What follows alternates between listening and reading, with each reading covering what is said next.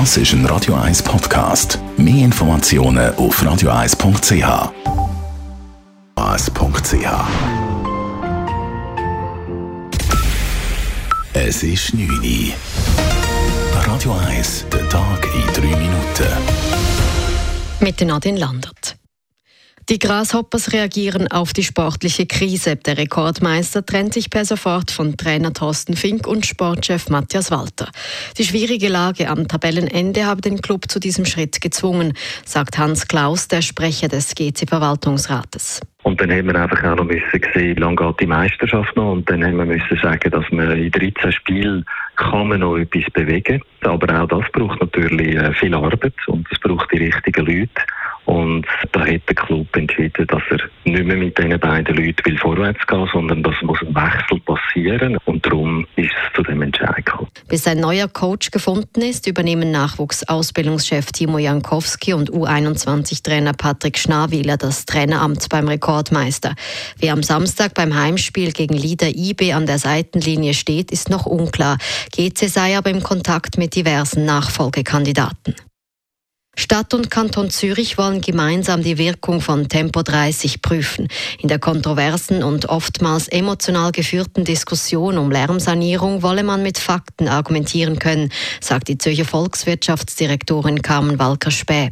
Während für die Stadt der Lärmschutz im Vordergrund stehe, interessiere man sich beim Kanton auch für andere Fragen. Für uns ist es wichtig, dass man eben neben dem Lärmschutz auch nachweisen kann, dass es keinen Ausweichverkehr hat, dass dass man den Verkehrsfluss weiterhin gewährleistet hat, wie aber auch die Reisezeit ist, zum Beispiel im Individualverkehr und was für Auswirkungen für den öffentlichen Verkehr sind. Das Monitoring wird auf insgesamt neun Straßen in der Stadt Zürich durchgeführt. Ergebnisse sollen bis Ende Jahr vorliegen.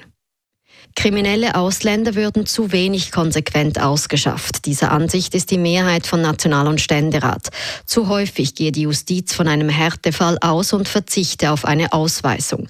Der Bundesrat hat nun den Auftrag dafür zu sorgen, dass Landesverweisungen konsequenter vollzogen werden.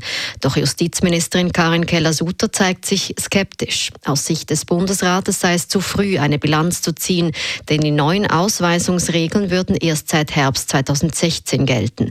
Bestimmte Delikte führen seither zu einer obligatorischen Landesverweisung.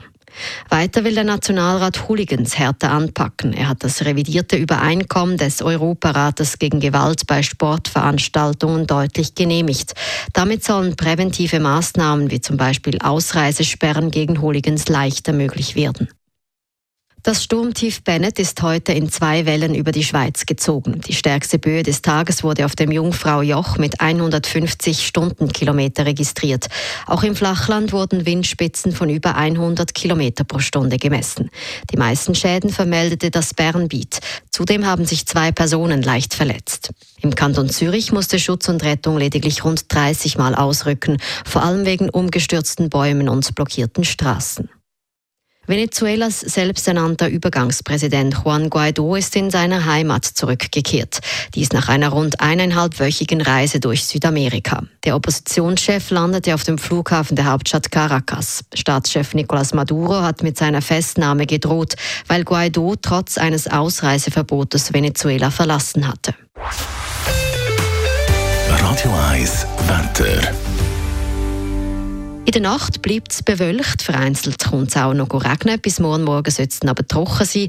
Es hat am Dienstag zuerst noch ein paar Restwolken, der Vormittag wird dann aber recht sonnig bei 3 Grad. Am späteren Nachmittag ziehen dann wieder Wolken auf und es ist mild bei 10 Grad. Das war der Tag in 3 Minuten.